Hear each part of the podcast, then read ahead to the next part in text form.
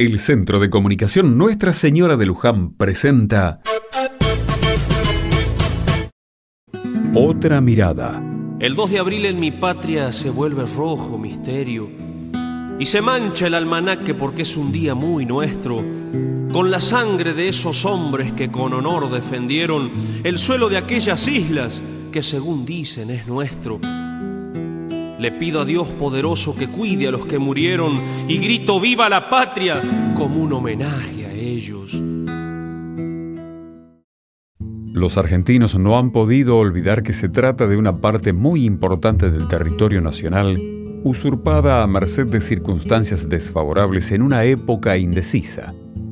Así se refería en 1869 José Hernández a la usurpación ilegal de las Islas Malvinas por parte de Gran Bretaña allá por el año 1833.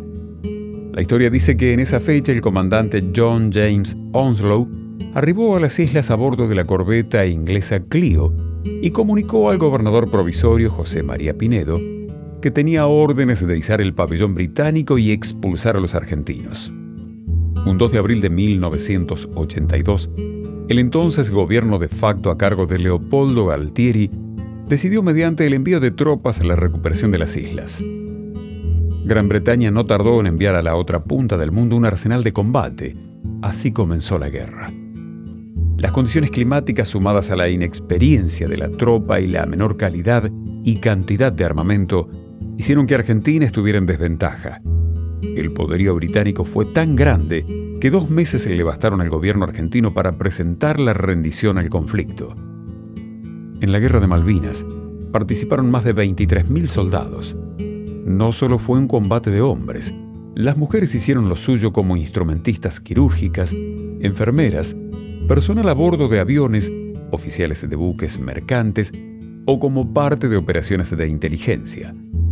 En las Islas Malvinas murieron 649 argentinos y una cifra similar fue perdiendo la vida después a causa de las secuelas de la guerra. En este día tan especial, queremos homenajear a esos hombres y mujeres que estuvieron ahí. Su lucha sigue siendo la nuestra porque tenemos un mismo reclamo. Las Malvinas son argentinas. La bandera media hasta eternamente de duelo busca alguna explicación por sus hijos que no han vuelto. Yo sé bien de que no es justo que a uno le roben el suelo, pero no es justo tampoco hacerse matar por ello. Nunca olvidemos que el fin no justifica los medios.